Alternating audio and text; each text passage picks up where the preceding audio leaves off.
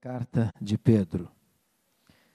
Eu convido você para abrir no capítulo 1, versos 1 e 2, para lermos esta introdução da carta.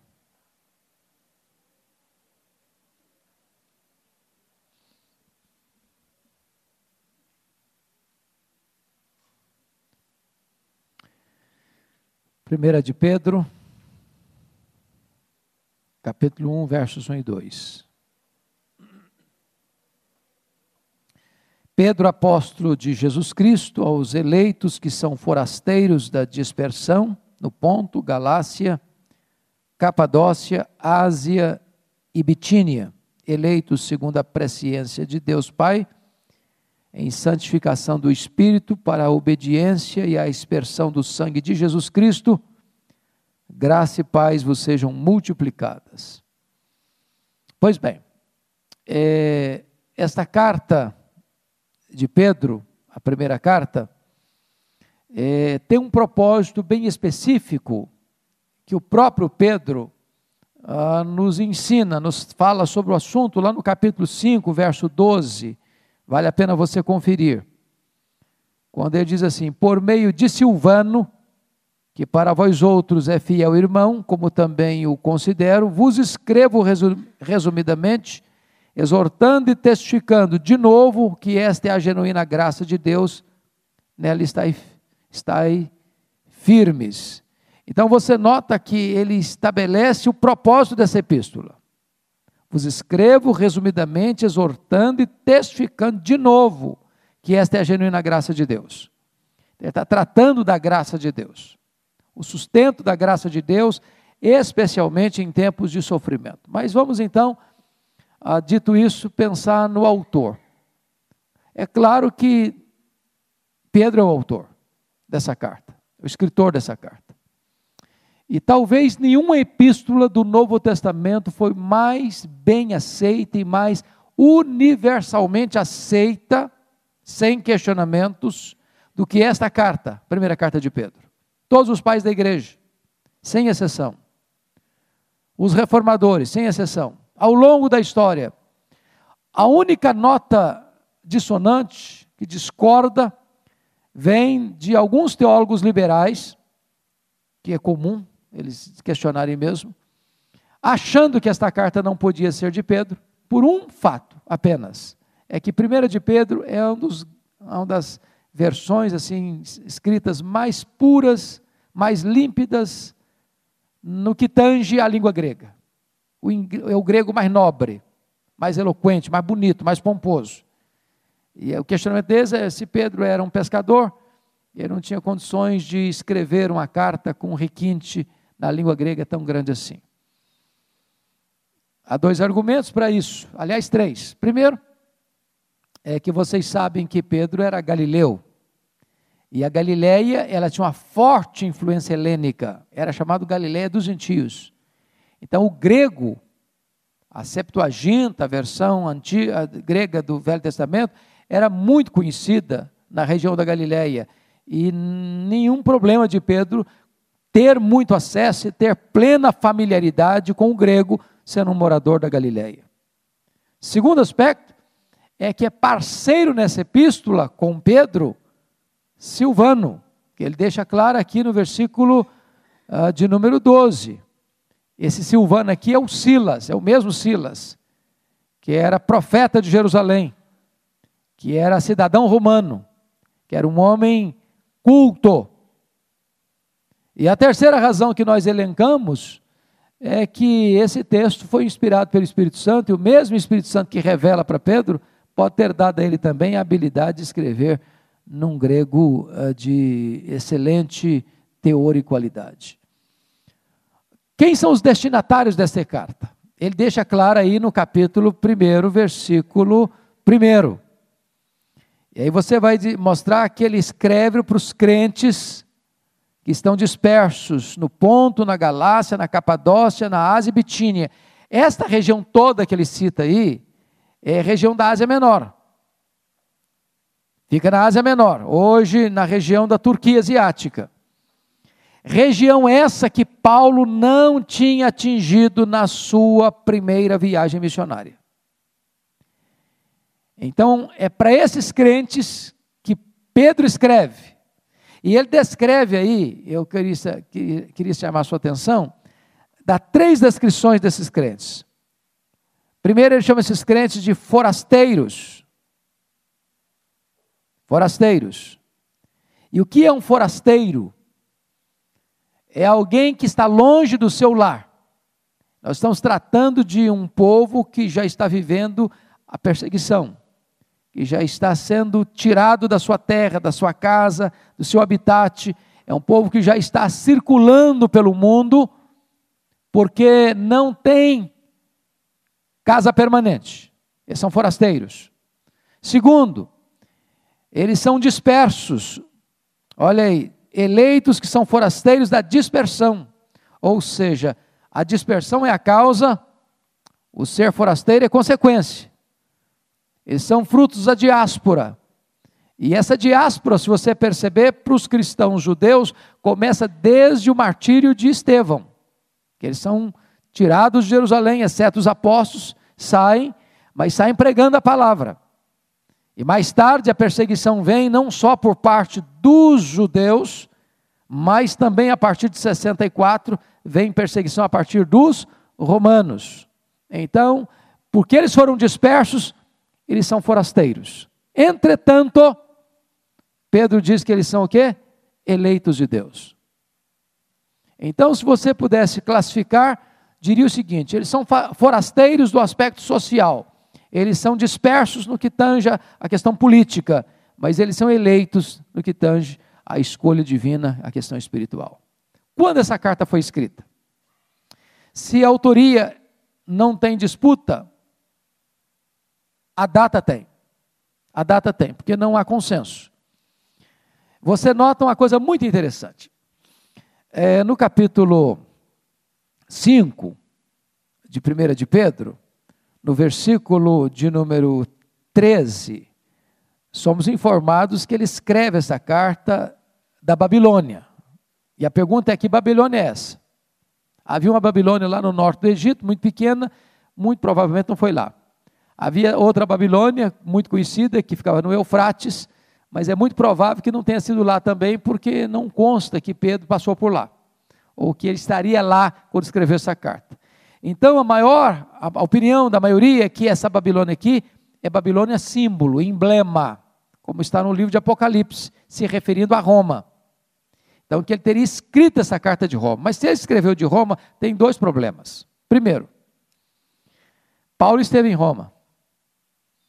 E Paulo escreve de Roma Efésios, Filipenses, Colossenses e Filemon. E também mais tarde, segundo Timóteo. E Paulo não menciona Pedro. Mas também Pedro não menciona Paulo. Aí você chega a uma conclusão. Muito provavelmente, muito provavelmente, Pedro escreve essa carta no interregno da primeira para a segunda prisão de Paulo. Porque Paulo ficou preso em Roma nos anos 61 a 63. Lembram disso? Depois ele sai da prisão, vai talvez à Espanha, período em que ele escreve 1 Timóteo e Tito, depois ao incêndio de Roma no ano 64, depois Paulo e também Pedro são presos. Então, para você encaixar essa problemática aí de nem Pedro citar Paulo, nem Paulo citar Pedro, é que Pedro estava ali no período em que Paulo não estava em Roma. Por quê? Porque Paulo, depois que sai da primeira prisão de Roma no ano 61, 63, ele vai viajar, fazer a quarta viagem missionária. E então é que Pedro estaria ali e dali teria escrito esta carta.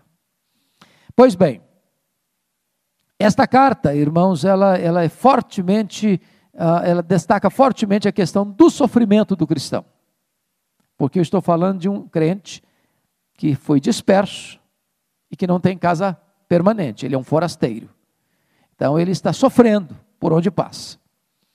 Dito isto, como introdução breve, eu gostaria de entrar na exposição da carta.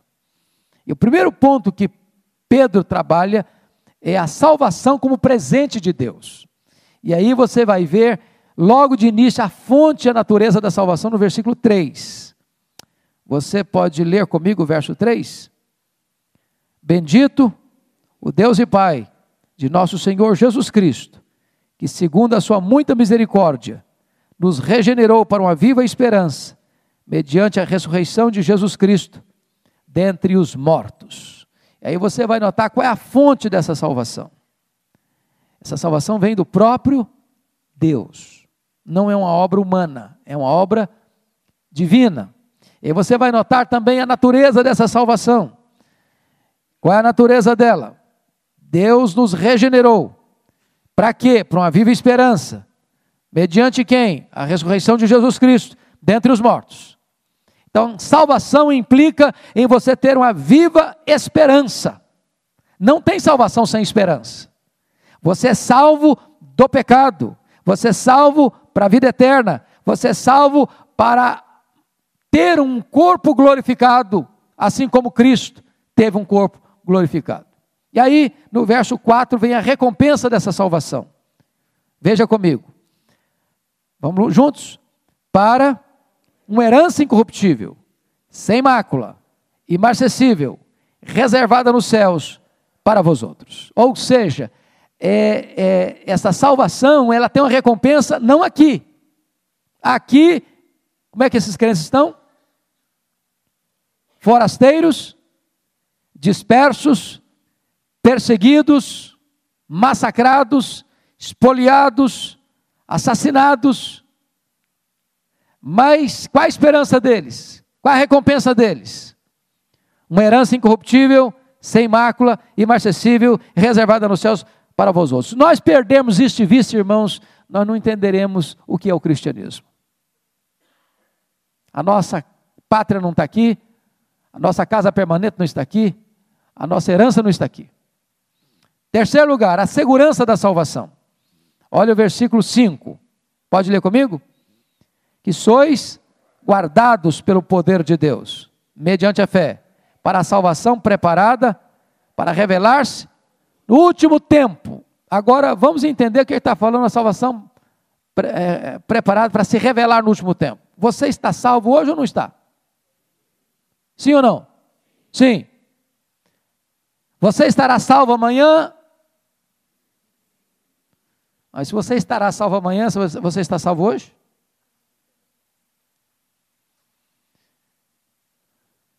É preciso entender a linguagem.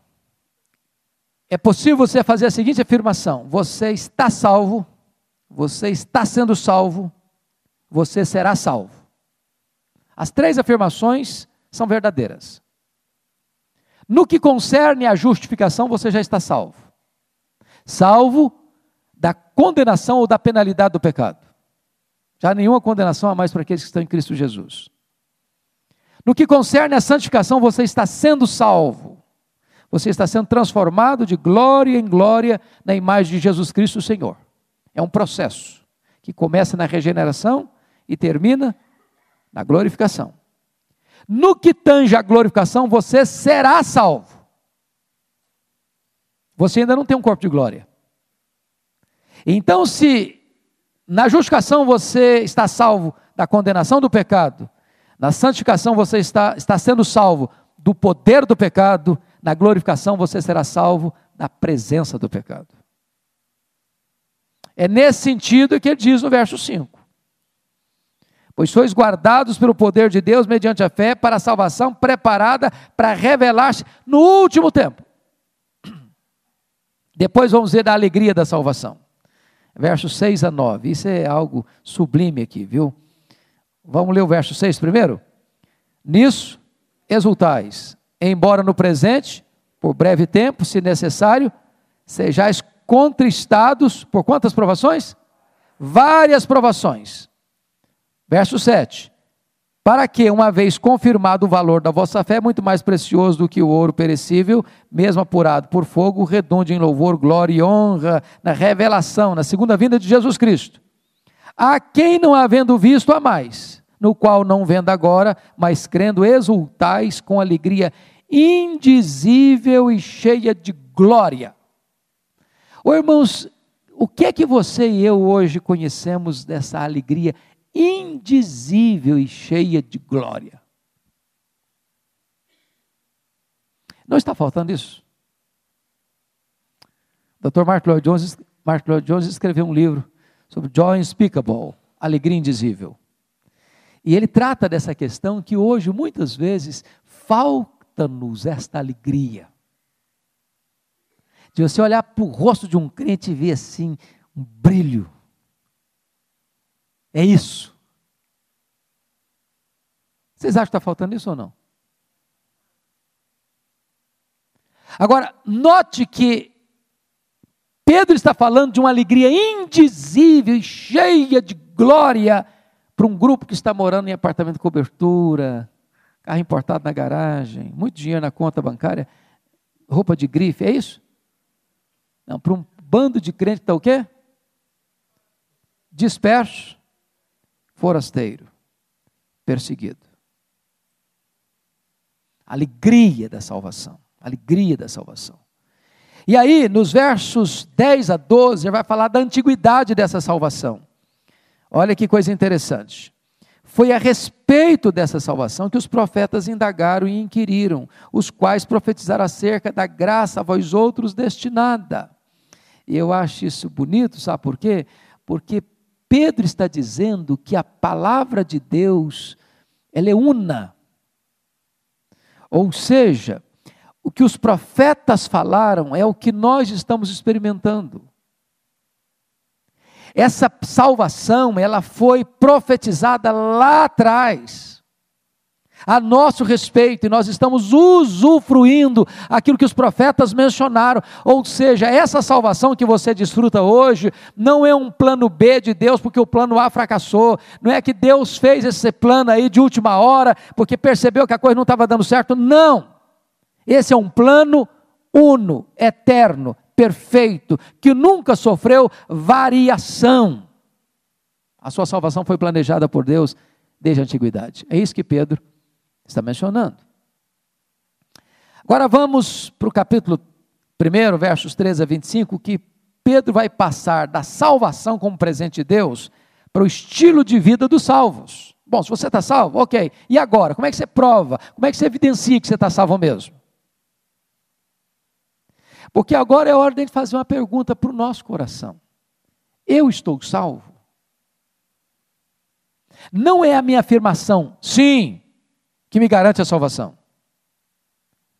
É a evidência da minha vida, que prova a minha salvação. Então vamos ver o estilo de vida dos salvos. Primeiro, os salvos devem viver em santidade. Olha comigo os versos de número 13 a 16. Por isso, preste atenção no por isso. Por isso é consequência. Certo?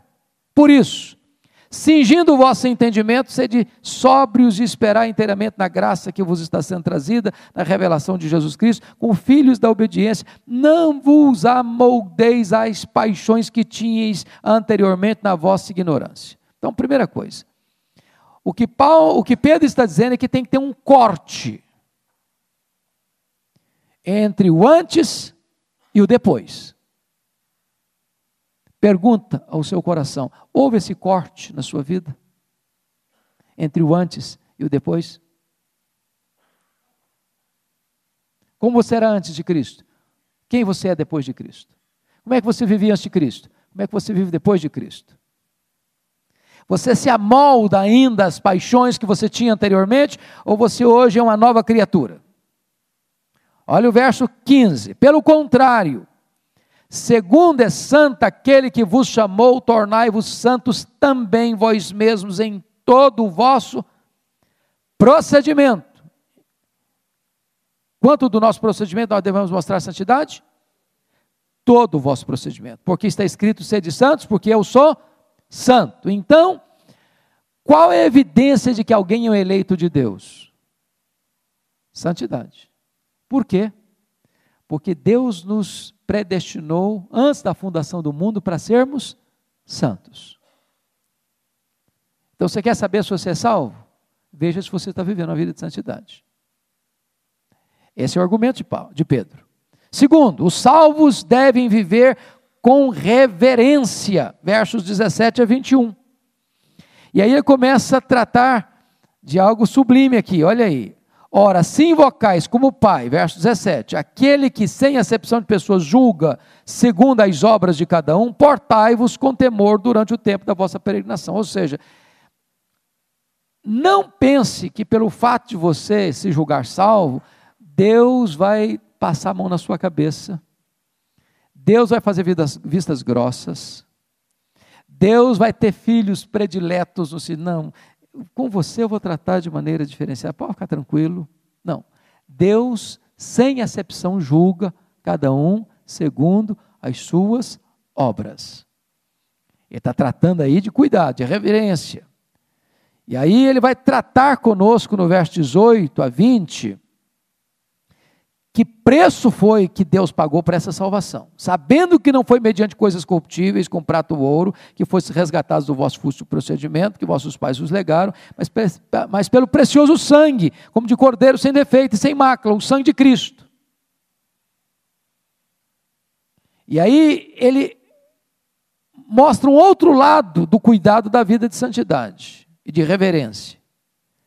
Ora, se a minha salvação custou tanto para Deus, porque Ele me comprou não com ouro, com prata, mas com o sangue do seu filho. E se Ele me salvou para ser santo, para a santidade, como é que eu, sendo salvo e entendendo o preço que foi pago e o sacrifício que foi feito, eu posso ser negligente, eu posso ser relapso, eu posso ser descuidado, eu posso de volta me amoldar às paixões que eu tinha anteriormente. O que Pedro está dizendo é que eu não posso dizer, ou pensar, ou achar, ou me julgar salvo se eu não estou vivendo a novidade de vida em santidade e temor. Terceiro, terceiro, como é que os salvos devem viver? O estilo de vida dos salvos. Primeiro, eles devem viver em santidade. Segundo, eles devem viver em reverência. Terceiro, eles devem viver em amor. Olha comigo os versos 22 a 25. Você pode ler esses versos comigo, 22 a 25, vamos lá? Tendo purificado a vossa alma pela vossa obediência à verdade, tendo em vista o amor fraternal não fingido, amai-vos de coração uns aos outros ardentemente, pois fostes regenerados, não de semente corruptível, mas de incorruptível, mediante a palavra de Deus, a qual vive e é permanente. Pois Toda a carne é como a erva, toda a sua glória é como a flor da erva, cerca-se a erva, cai a sua flor. A palavra do Senhor, porém, permanece eternamente. Ora, essa é a palavra que vos foi evangelizada. Então, notem vocês que no verso 22, ele trata da questão de como um crente vive em amor, tendo em vista o amor fraternal não fingido. Então quer dizer que tem amor fraternal fingido? Porque você coloca esse aspecto é porque pode existir um falso amor fraternal. Deus te abençoe, meu irmão. Ó, oh, legal. Gostei de te ver. Mas não passa de um protocolo, de um clichê de uma frase de efeito. Mas na hora do vamos ver mesmo, se a pessoa precisar mesmo, aí você foge dela. E aí, Pedro usa uma expressão muito forte ainda: amai-vos de coração. É a questão da Filadelfia. Amai de coração uns aos outros de que maneira? Ardentemente, porque se amar de coração já é um negócio internacional, né, como diz o pastor Orival. Agora, amar de coração ainda ardentemente não pode ser um amor hipócrita, fingido. É algo profundamente intenso. Então, vamos recapitular. Quais são as evidências de que você é uma pessoa salva? Se você vive em santidade. Segundo, em reverência. Terceiro, em amor. Essas são as evidências da salvação. Vamos ao Terceiro ponto que eu quero destacar: o crescimento espiritual dos salvos. Então veja bem, você é salvo, você prova que você é salvo, mas se você é salvo, você não tem uma vida estática. Você não tem uma vida parada, você tem uma vida em crescimento, uma vida de progresso espiritual. Então vamos ver capítulo 2, versos de 1 a 10. Crescimento espiritual dos salvos. Primeira coisa, para você crescer espiritualmente, você precisa se despojar do pecado. Capítulo 2, verso 1. Pode ler comigo? Despojando-vos, portanto, de toda maldade e dolo, de hipocrisias e invejas, de toda sorte de maledicência. Só nota de rodapé para o português. Não é dolo, é dolo. Vamos, vamos juntos então de novo? Despojando-vos, portanto, de toda maldade e dolo, de hipocrisias e invejas, e de toda sorte de maledicências.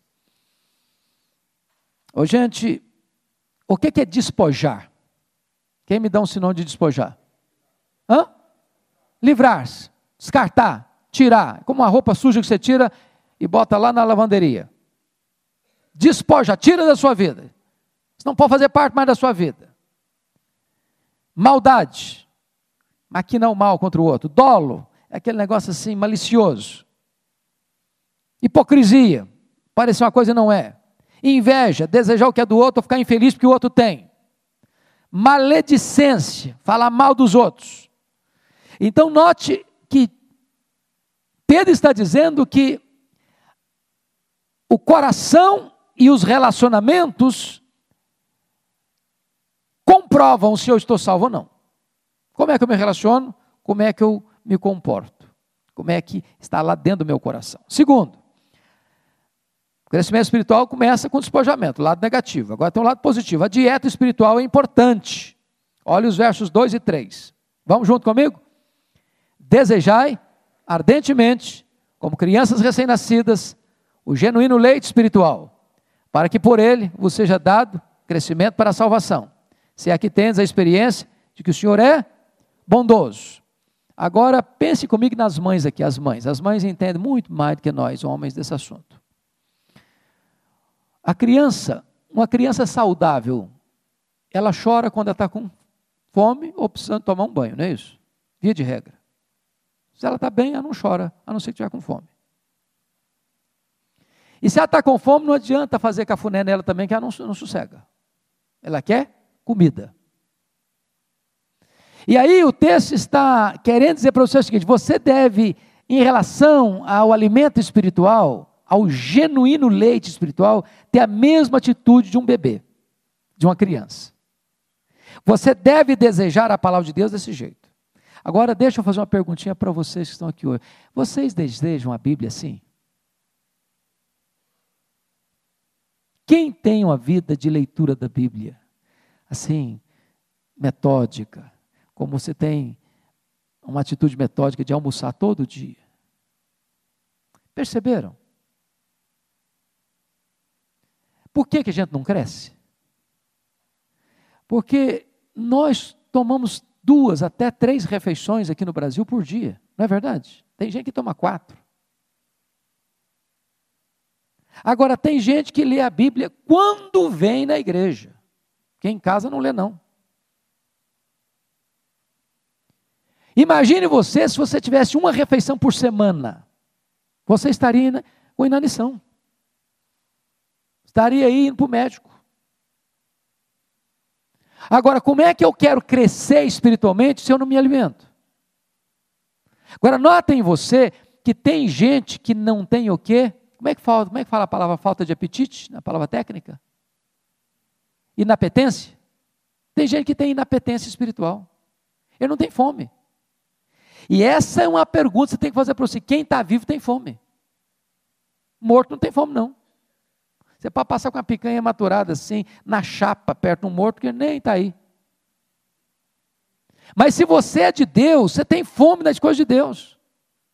Você tem fome da palavra, você tem fome da comunhão, você tem fome da adoração, você tem fome da oração, você tem fome das coisas do alto, buscai as coisas lá do alto. É isso que Pedro está tratando com a gente aqui desejai ardentemente, como crianças recém-nascidas, o genuíno leite espiritual, para que por ele, por esse alimento espiritual, vos seja dado o quê? Crescimento. Crescimento. Então, dá uma olhadinha aí se você não está com é, raquitismo espiritual. Terceiro, a posição de Cristo nesse processo do crescimento é fundamental. Olha o verso 4 comigo. Pode ler o 4? Chegando-vos para ele, a pedra que vive, rejeitada assim pelos homens, mas para com Deus eleita e preciosa. Como é que é essa história aí? Chegando-vos para ele. Quem é ele aí?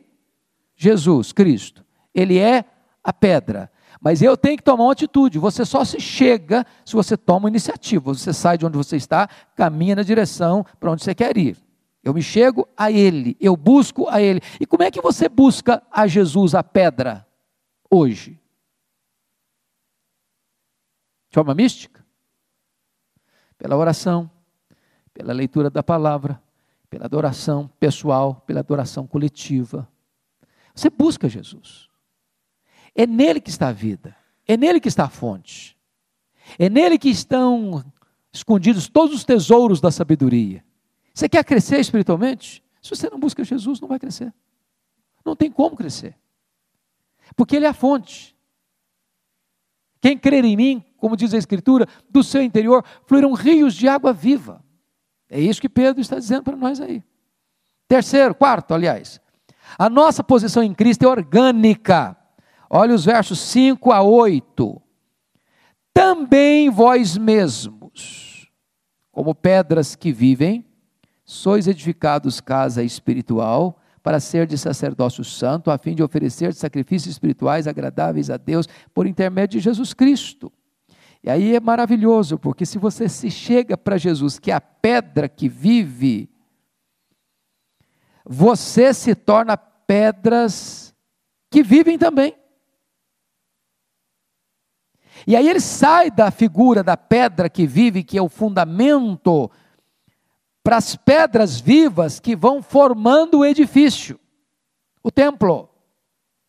E ao mesmo tempo que você é o templo, porque Deus habita em você, você também é o sacerdote, que oferece sacrifícios espirituais agradáveis a Deus. Por intermédio de quem? Por intermédio de Jesus Cristo. Veja você as figuras que se, inter, que se sobrepõem, que se sobrepõem. Você se chega para Jesus, ele é a pedra. Quando você se chega para ele, você se torna pedra viva.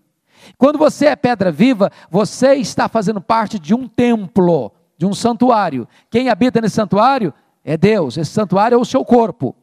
E aí você vira sacerdote, que oferece sacrifícios espirituais por intermédio de Jesus Cristo. Você se torna o que? Um adorador adorador. E aí você cresce espiritualmente. Quinto lugar, a identidade do crente aí se torna clara. Quem é você? Versículo 9, parte A. Vós, porém, sois, vamos lá comigo? Raça eleita, sacerdócio real, nação santa, povo de propriedade exclusiva de Deus. Até aqui. Aqui é a sua identidade. Quem é você?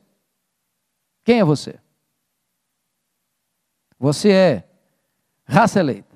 Você faz parte de um time, de um povo, de uma família que foi escolhida por Deus. Segundo, você é sacerdote real. Você não é só sacerdote. Você é sacerdote real.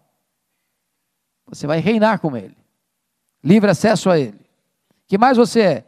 Você é nação santa, você faz parte de uma família, de um povo santo. Mas mais do que isso, você é o que mesmo?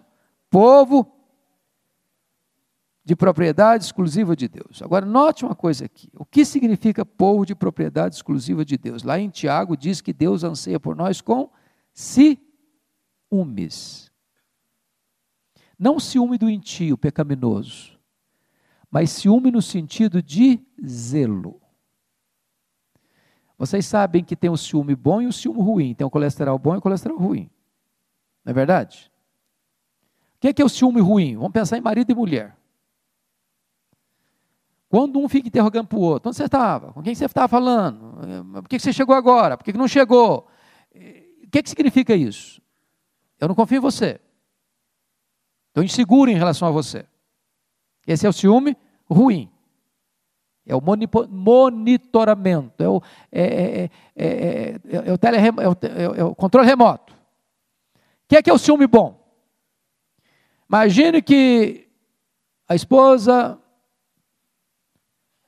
vai fazer uma viagem, está programado chegar hoje, só chega daqui a três dias. Chega, ele não, não quer nem saber. O que, que houve? Não, não quero saber o que, que houve também, não. Tanto faz como tanto fez. Tinha que chegar às 8 horas, está viajando de carro, não chegou às 3 da madrugada, mas também não tem problema não. Esse ciúme, onde você está, aí é o que? Zelo. Isso é, você é importante para mim. Eu me importo com você. Você tem valor para mim. Você é propriedade exclusiva de Deus e Deus não reparte você com ninguém. Você é só dele e de mais ninguém. Então você é propriedade exclusiva de Deus. É isso que você é, essa é a sua identidade. Agora Pedro passa da identidade para a missão. Qual é a sua missão? Para que que você existe? Olha aí, versículo 9, parte B. Pode ler comigo? A fim, vamos já? A fim de proclamardes as virtudes daquele que vos chamou das trevas para a sua maravilhosa luz. Isso é maravilhoso. Para que que você existe? Você tem dúvida do seu propósito de vida? Mas o que que você vai anunciar, gente? Você vai proclamar o quê? As virtudes daquele, daquele quem? De Deus. Quais são as virtudes de Deus? São os atributos de Deus. É o caráter de Deus, a pessoa de Deus. Você vai proclamar isso. Mas desse Deus que fez algo importante na sua vida, o que, que ele fez na sua vida? Chamou você de onde? Das trevas. Para onde? Para a sua maravilhosa luz. E o verso 10 reforça essa tese de que ele nos chamou das trevas para a sua maravilhosa luz, contando quem nós éramos e quem nós somos agora. Pode ler o 10 comigo? Vós, sim, que antes não erais povo, mas agora sois povo que não tinhais alcançado misericórdia, mas agora alcançastes misericórdia. Então, note você, você deve proclamar as virtudes desse Deus, porque você não era e agora você é. Você estava em trevas, agora está na luz. Você não era família de Deus, agora você é família de Deus. E quando é que você se torna filho de Deus? João 1, 11 e 12. A todos quantos o receberam, deu-lhes o poder de serem feitos filhos de Deus. Muito bem. Vamos então agora um pouquinho mais adiante. Um pouquinho mais adiante. A submissão, uma marca do povo de Deus. Nós estamos falando de evidência de salvação. Nós falamos é, do estilo de vida, nós falamos do crescimento. Agora vamos falar sobre outra marca do cristão, que é a submissão. Submissão a quem? Vamos lá. Primeiro, vamos ver o comportamento do cristão. Versículos 11 e 12 do capítulo 2. Vai comigo? Amados, exorto-vos como peregrinos e forasteiros que sois, a vos absterdes das paixões carnais que fazem guerra contra a alma. Mantendo exemplar o vosso procedimento no meio dos gentios, para que, naquilo que falam contra vós outros, como de malfeitores, observando-vos em vossas boas obras, glorifiquem a Deus no dia da visitação. Ele está ainda tratando da santificação, de como é que você deve se posicionar, se posicionar no mundo, e ele repete a ideia de que nós somos o quê? Peregrinos e forasteiros. A se abster. O que é se abster, gente? O que é se abster? Não fazer. Abster de quê? paixões carnais. E essas paixões carnais fazem o que com a gente? Guerra. Todos nós lidamos com essa guerra. Essa guerra que está instalada no nosso peito. A carne e o espírito, diz Paulo em Gálatas capítulo 5. E aí ele trabalha a questão de que você está num mundo hostil, você vive a sua, a sua vida cristã e prova a sua salvação num mundo hostil. Por isso que ele diz no verso 12: mantendo exemplar o vosso procedimento no meio dos gentios, no meio daqueles que não conhecem a Deus. Para que naquilo que falam contra vós outros, como de malfeitores, note você aqui. De que, que o cristão está sendo acusado aqui? De malfeitor. Então, aqueles que não são cristãos acusam os cristãos de malfeitores. Eu não sei se o contexto aqui já seria depois do incêndio de Roma, porque depois do incêndio de Roma, onde a culpa é colocada sobre os cristãos, os cristãos são acusados de incendiários, de responsáveis pelo incêndio de Roma. Tanto é fato que o apóstolo Paulo, no 2 Timóteo 2,9, vai nos informar que ele foi preso a segunda vez como malfeitor. Malfeitor. E os cristãos estão sendo acusados. Mas qual é a melhor maneira de você responder a uma acusação de que você é um mau caráter, é um malfeitor? Olha o que ele responde no verso 12. Observando em vossas boas obras, glorifiquem a Deus no dia da visitação. Aquilo que falam contra vós outros, como malfeitores, observando-vos em vossas boas obras, glorifiquem a Deus no dia da visitação. O exemplo é a melhor resposta para o crítico contra fatos, não há argumentos. Você não precisa cuidar da sua reputação, você precisa cuidar da sua piedade. Aí vem então a submissão. Primeira submissão que trata é a submissão no âmbito do governo. 13 a 17. Aí você fica firme aí, viu? Aguenta firme na cadeira. Vamos ler versos 13 a 17? Hã? Cadê meu amado? No dia da glorifique a Deus no dia da visitação, é o dia ah, do Senhor. É. Versículo 13 a 17. Vamos lá, todos, todo mundo. Sujeitai-vos a toda instituição humana por causa do Senhor, quer seja o rei como soberano, quer as autoridades como enviadas por ele, tanto para castigo dos malfeitores, como para louvor dos que praticam bem. Porque assim é a vontade de Deus que pela prática do bem façais emudecer a ignorância dos insensatos, como livres que sois, não usando todavia a liberdade por pretexto da malícia, mas vivendo como servos de Deus, tratai todos com honra, amai os irmãos, temei a Deus, honrai o rei. Meus irmãos, é muito importante entender esse princípio aqui. Pedro está totalmente de acordo com o que Paulo ensinou em Romanos 13. Qual o propósito do governante? Está claro aí no versículo 14. O governante existe para castigo dos malfeitores e para louvor dos que praticam o bem. Então, o governante é um ministro de Deus para promover o bem e coibir o mal.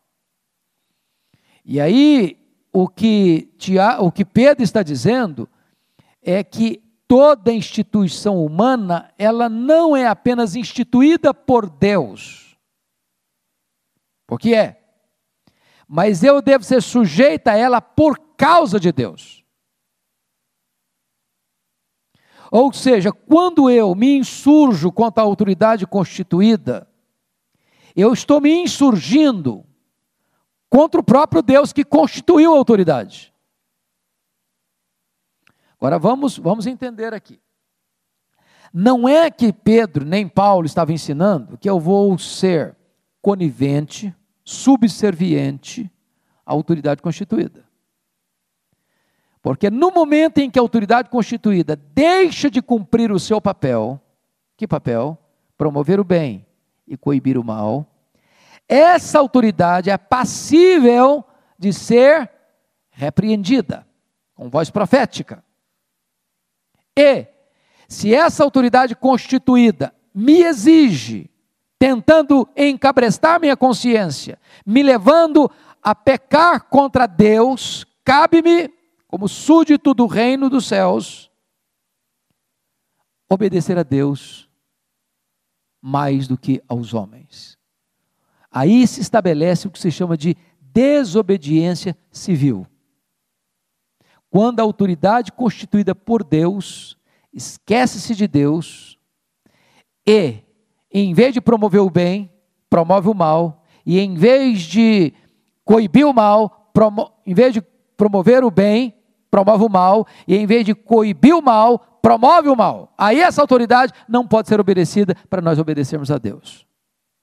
Entretanto, um cristão é um cidadão que honra as autoridades constituídas, porque sabe de onde elas vieram e para que elas existem.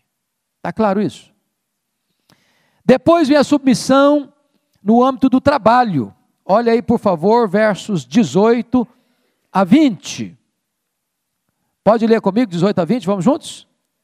Servos, sede submissos, com todo o temor ao vosso Senhor, não somente se for bom e cordato, mas também ao perverso, porque isto é grato, que alguém suporte tristezas, sofrendo injustamente, por motivo de sua consciência para com Deus.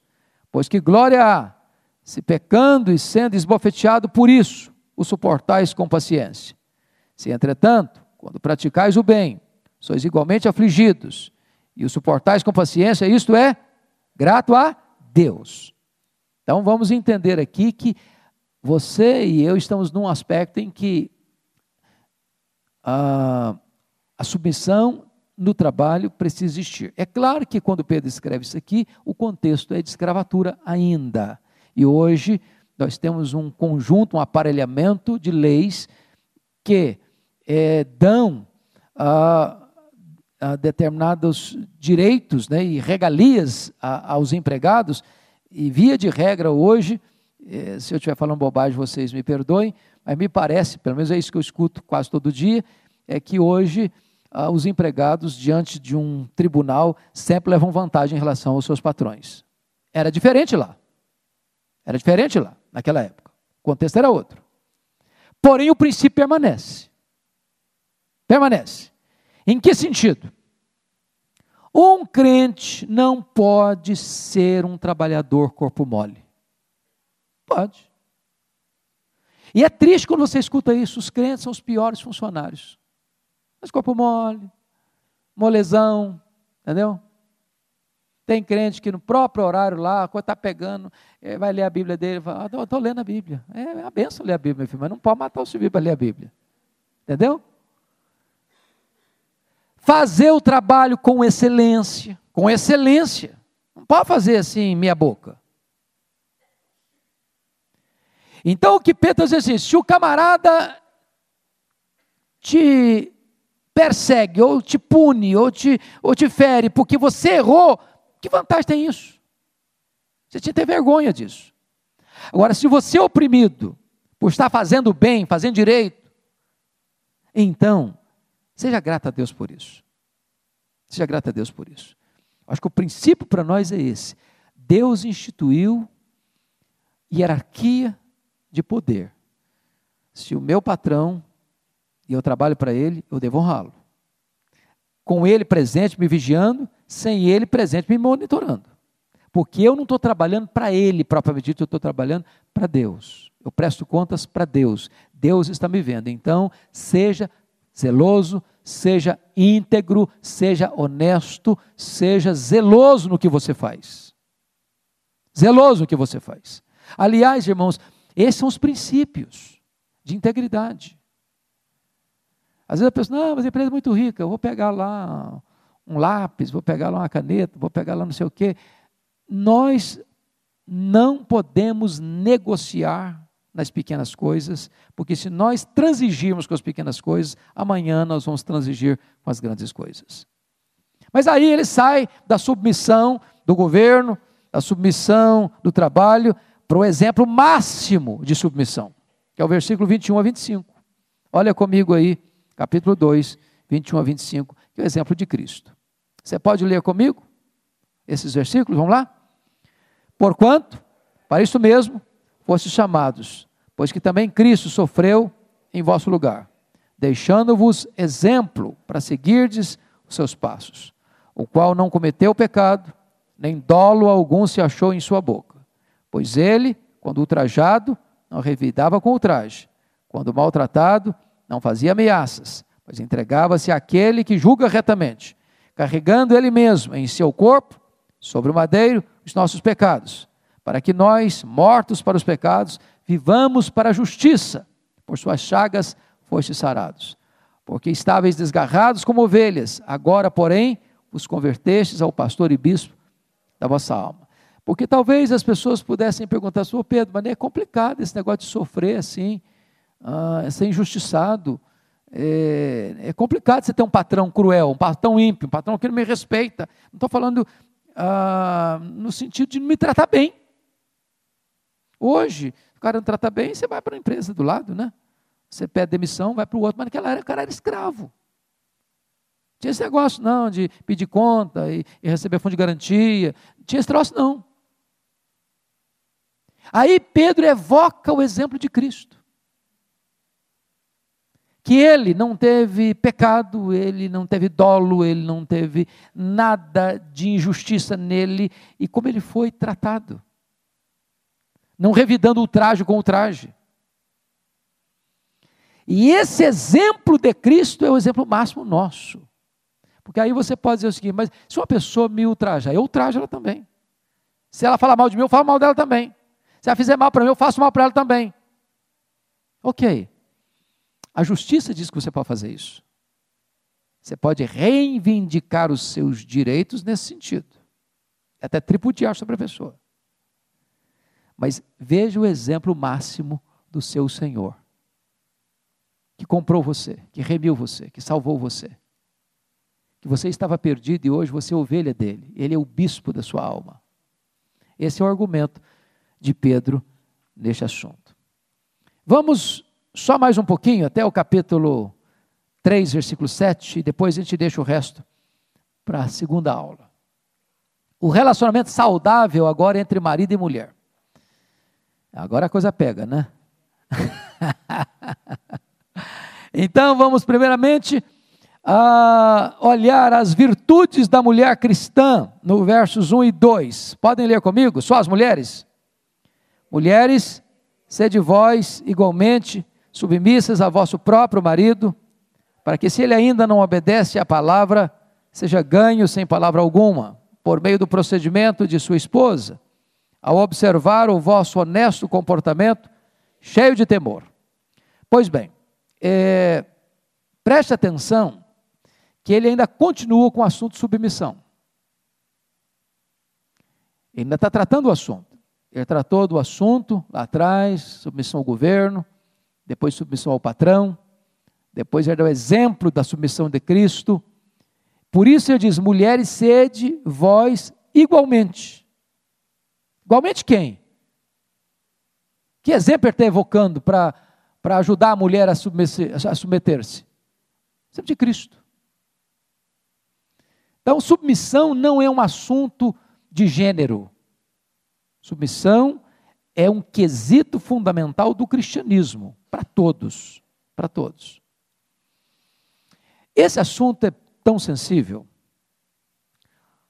E quando eu escrevi o meu é, despretensioso comentário de 1 de Pedro, eu procurei levantar lá dois problemas hoje que são os problemas mais nevrálgicos, mais sensíveis, em relação a esse assunto. São dois extremos. O primeiro deles é o machismo. Nós, durante séculos, vivemos uma cultura machista. Vocês todos sabem disso. Onde a mulher era propriedade do pai quando solteira e propriedade do marido quando casada. E essa cultura vem rolando pelos séculos. Por exemplo, eu não sei quem é bom de história, não sei se alguém tem essa informação. Quando é que a mulher começou a votar aqui no Brasil? Alguém lembra que ano? Hã? 1934. Na França, em 55. Aí vocês percebem que direitos básicos de cidadania são resgatados à mulher no século 20. Então, essa cultura era uma cultura muito opressora para a mulher. É claro que hoje esses direitos estão sendo olhados, estão sendo vistos, por exemplo, nas mesmas funções, salários diferentes. Ainda é um sinal de desigualdade. É...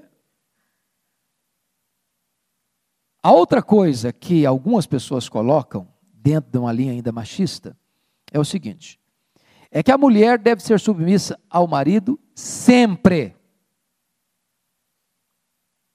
Porque o marido é responsável pelas consequências das suas exigências. E aí as pessoas citam, inclusive, o exemplo de Abraão, quando a irmã da Sara mentiu que ele era, que ela era irmã dele, não mulher dele.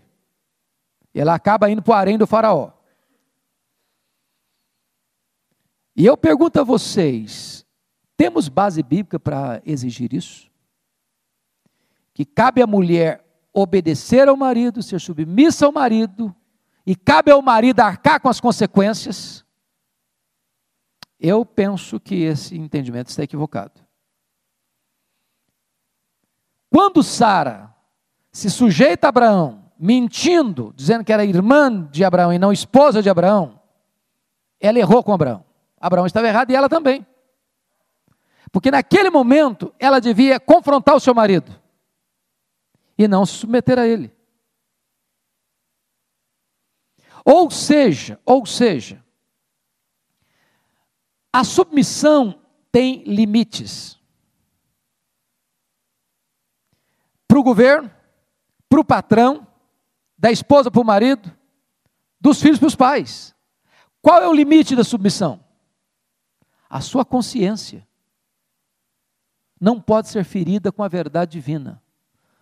Pensa comigo, marido exige a mulher que a mulher adultere. Ela vai adulterar porque ela tem que ser submissa a ele? Como um dia uma mulher me telefonou, um telefone é anônimo. Pastor, meu marido é viciado em pornografia.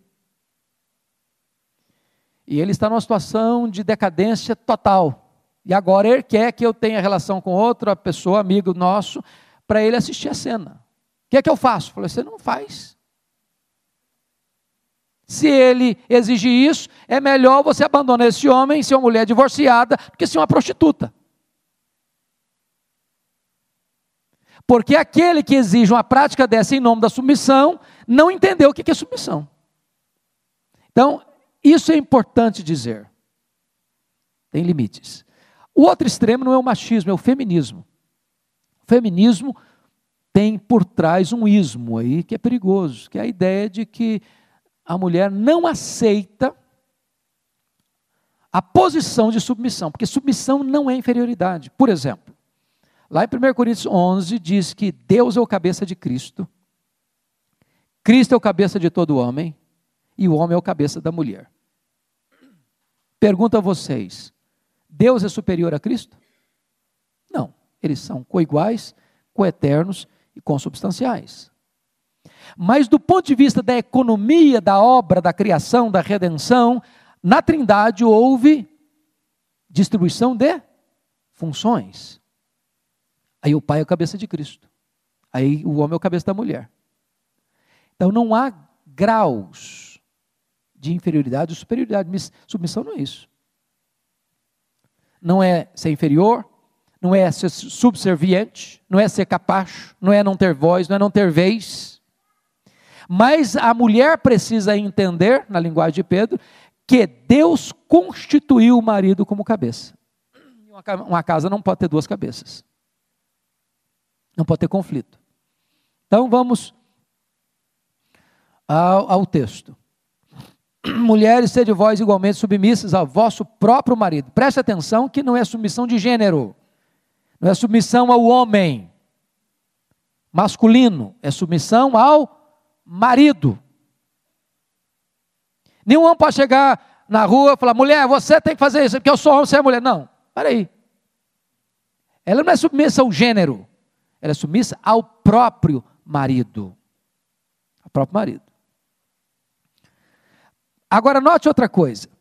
Para que se ele ainda. Opa, meu Deus, Ah, não, ainda, tá, ainda tem mais cinco minutos. Eu pensei que eu estava passando a hora. E passei mesmo, né? Cinco minutos só. Eu, esse assunto eu vou deixar para trabalhar depois. Só vou ficar no versículo primeiro por enquanto. Para que, se ele ainda não obedece à palavra, seja ganho sem palavra alguma. Aí você diz, então quer dizer que está validado o casamento misto? Porque o marido aqui, no caso, não obedece à palavra ainda. Se ele não obedece à palavra ainda, ele não é crente. Como é que você vai entender isso? É que nós precisamos entender que naquela época, irmãos, acontecia muito de José e Maria, dois nomes comuns, se casam. Nenhum é crente ainda. Aí, depois de casados, o José se converte, a Maria não. Ou a Maria se converte, o José não. E agora? Descasa porque um não se converteu? Esse é o argumento de Paulo em 1 Coríntios, capítulo 7, versos 10 a 15. Não. Não é? Você não vai divorciar por causa disso. Você, mulher, cujo marido não, não, não, não, não obedece à palavra de Deus ainda, não vai ganhar seu marido com discurso, não. Não é com sermão em cima dele, não. Não é falando toda hora no ouvido dele, não. É com exemplo, é com testemunho. E vice-versa. E vice-versa. Imagine que a mulher nos converteu, o marido sim. Não é falando, falando ou impondo, não. É com exemplo. É isso que ele está dizendo aqui para que se ele ainda não obedece à palavra, seja ganho sem palavra alguma por meio do procedimento de sua esposa. Em outras palavras, se as palavras falam, as atitudes gritam. Vida fala mais alto do que palavras. Ao observar o vosso honesto comportamento cheio de temor. Então, ah, o que Pedro está nos dizendo é que a vida tem um poder evangelístico impressionante. Impressionante. Vou ficar por aqui, viu, pastor Ival? Aí, na outra vez, a gente prossegue no Pedro. Deus abençoe vocês. Nós vamos ter um intervalozinho aí de 15 minutos, preparando-nos para o culto. Pois não, amado. Sim.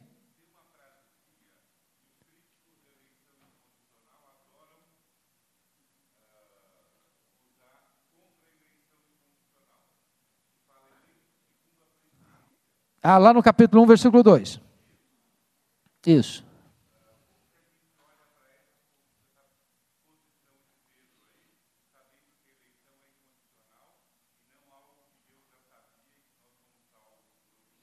É, veja bem, quando você tem um texto que é, pode parecer outra coisa que não o restante da Escritura, ah, o princípio hermenêutico para você interpretar é o seguinte: você interpreta um texto claro à luz de um texto obscuro, ou um obscuro à luz de um texto claro? Você interpreta um obscuro à luz de um texto claro. Então, se você pega todo o conjunto da eleição, você vai trabalhar primeiro. Pega Efésios 1,4. Ele nos escolheu antes da fundação do mundo. Você pega 2 Timóteo 1,9. Antes dos tempos eternos o fato de Deus, então Deus nos escolheu na eternidade, não foi porque Ele viu alguma coisa em mim, ah, eu previ, eu vi de antemão que você vai crer, então eu te escolhi. Não, você não foi eleito porque creu, você creu porque foi eleito. Ah, Deus viu então antecipadamente as minhas boas obras, por isso Ele me escolheu. Não, eu fui eleito para as boas obras, não por causa das boas obras. Ah, não, Deus anteviu lá que eu ia ser santo, então me escolheu. Não, eu fui escolhido para a santidade. Então, esse texto não pode estar querendo dizer o contrário dos outros textos que são tão claros de que Deus nos escolheu antes dos tempos eternos, antes da fundação do mundo, na eternidade. Quer dizer a mesma coisa. Deus abençoe, queridos. Um pequeno intervalo e a gente volta daqui a pouquinho então para o culto.